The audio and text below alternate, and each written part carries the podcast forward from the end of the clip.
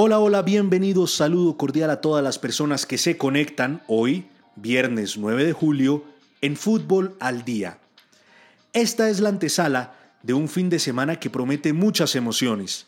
Sábado 10 de julio, final de Copa América. Brasil enfrentará a Argentina en el Estadio Maracaná de Río de Janeiro. Domingo 11 de julio, final de Eurocopa. Inglaterra se verá las caras contra Italia en el Estadio de Wembley en Londres. Una es una final inédita y la otra encarna una de las mayores rivalidades del mundo del fútbol, si no la más grande a nivel de selecciones. Pero antes no quiero avanzar sin agradecerles el estar aquí. Ha sido una primera semana de mucho crecimiento en Fútbol al Día y espero que no se despeguen de esta comunidad, del universo podcast. Brasil se enfrenta en la final de Copa América contra Argentina, una final esperada por muchos dentro de un campeonato cuestionado por varios.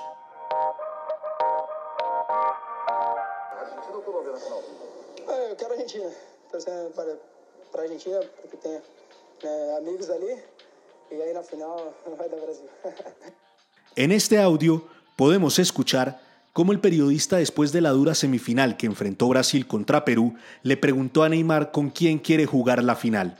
Neymar dice, quiero que sea contra Argentina, tengo muchos amigos ahí, pero Brasil ganará la final. Sin duda Neymar tiene más amigos en Argentina que en Colombia. Simplemente vale la pena recordar lo que sucedió en el Mundial de Brasil 2014 cuando chocó con Camilo Zúñiga o en la Copa América de Chile 2015, cuando se enfrentó con Carlos Vaca, o incluso en los últimos partidos en los que se han visto las caras Brasil y Colombia, cuando le ha tocado a Neymar enfrentarse a Wilmar Barrios. En efecto, son muy pocos los amigos que tiene Colombia.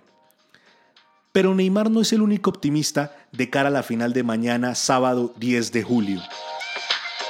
El presidente de Brasil, Jair Bolsonaro se vio muy confiado en el marco de la cumbre de Mercosur, desde donde mandó este mensaje al presidente Alberto Fernández de la República de Argentina.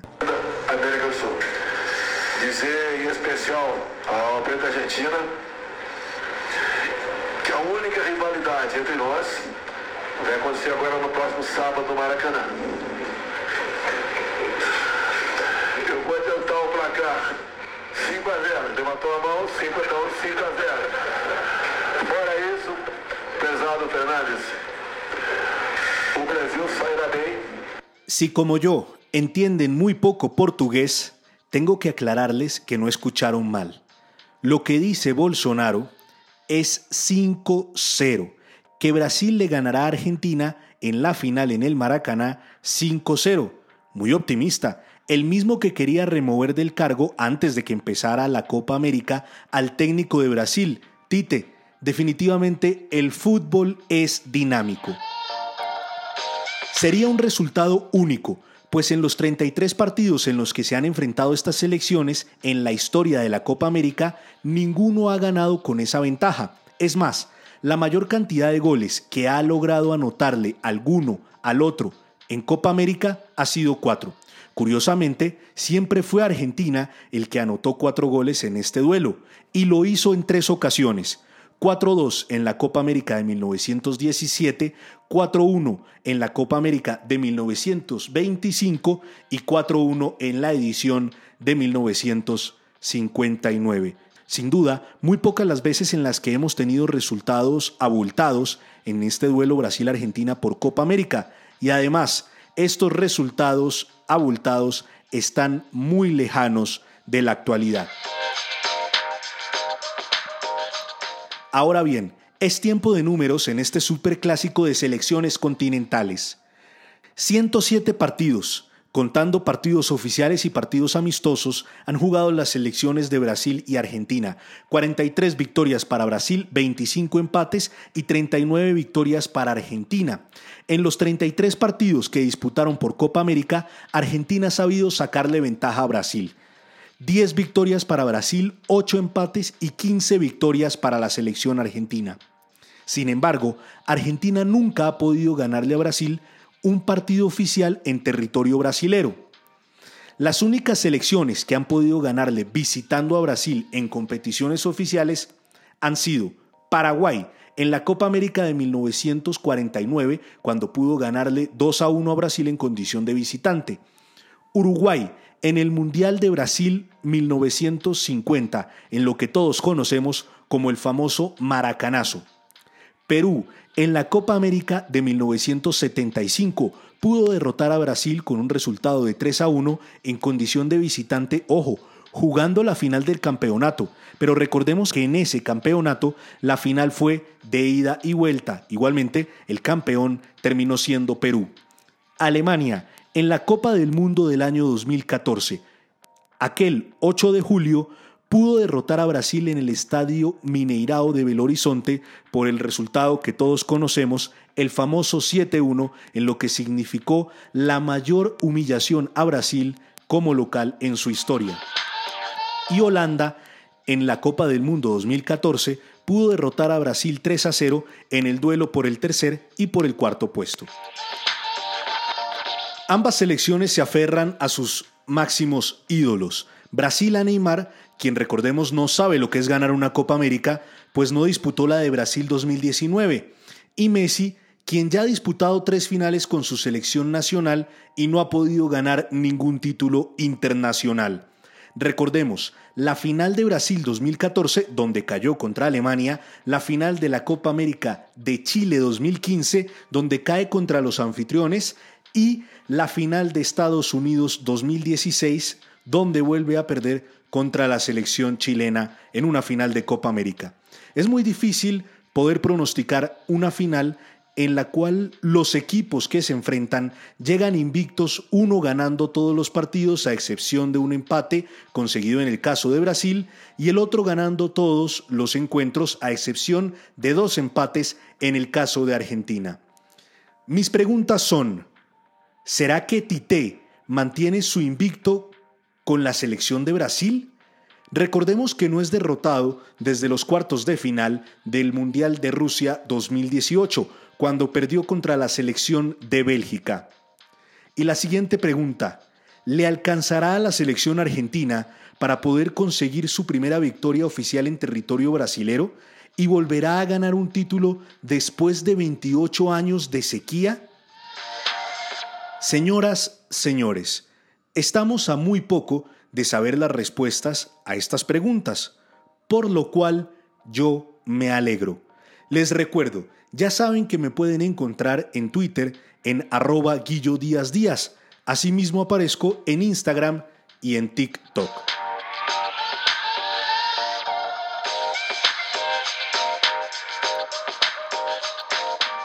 Cruzamos el Océano Atlántico, llegando a las Islas Británicas. Estadio de Wembley, Londres, domingo 18 de julio, Italia enfrentará a la selección anfitriona. Y es que sin duda lo es. En una Eurocopa donde se supone que las sedes iban a rotar alrededor del continente europeo, podemos catalogar a Inglaterra como anfitriona del campeonato, toda vez que de los siete partidos que en últimas disputará, seis fueron en su territorio. Asimismo, es el país que albergó las semifinales y hará lo mismo con la final. Este enfrentamiento no tiene tanta historia como el anterior. Será la primera vez que Inglaterra e Italia se verán las caras en una final de Eurocopa. Es más, es la primera final de Eurocopa para la selección inglesa.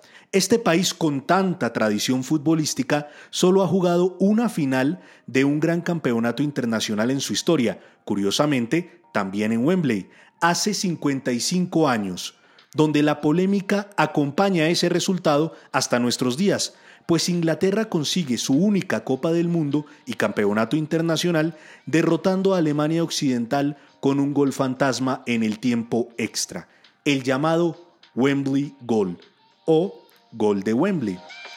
En lo que tiene que ver con Eurocopa, Inglaterra ya dejó el récord de la selección con más partidos disputados en Eurocopa sin llegar a la final, 36 enfrentamientos. Ninguna selección europea ha jugado tantos partidos en Eurocopa sin al menos haber llegado a una final. Pues bien, ahí queda la cifra a ver si alguien se demora más tiempo, o mejor dicho, más partidos que los ingleses en disputar su primera final de Eurocopa. Por su parte, Italia encara su cuarta final de este campeonato.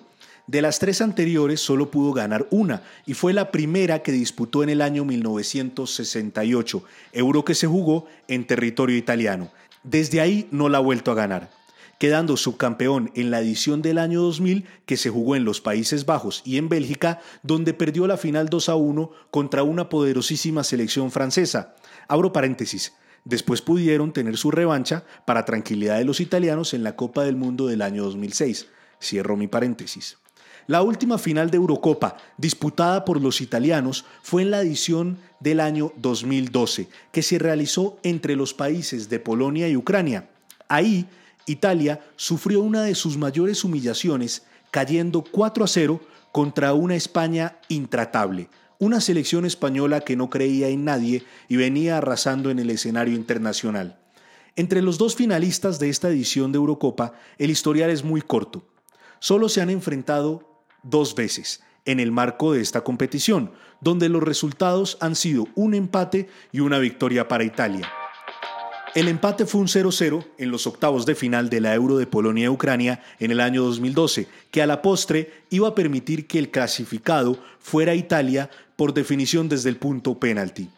Y la victoria de Italia se dio en la Euro del año 80, en Italia, en fase de grupos, por un resultado de 1-0, con gol de Marco Tardelli, quien hasta hoy sigue siendo el único anotador en este duelo en el marco de una Eurocopa. Hay que rescatar que ambos equipos han sido los mejores del campeonato en cuanto a números. Tanto Inglaterra como Italia ganaron cinco y empataron uno de los seis partidos que han disputado en esta Eurocopa. Inglaterra, por su parte, anotando 10 goles y recibiendo solamente uno, mientras que Italia anotando 12 y recibiendo 3. ¿Ustedes qué opinan? ¿Será que como arengan los ingleses, la copa irá a casa? ¿It's coming home? O como aseguran los italianos, It's going to Rome, la copa irá a Roma. Es emocionante el fin de semana que llega. Por mi parte, ha sido un placer acompañarlos en Fútbol al Día. Yo soy Guillermo Díaz Díaz. Hasta una próxima ocasión. Saludo cordial.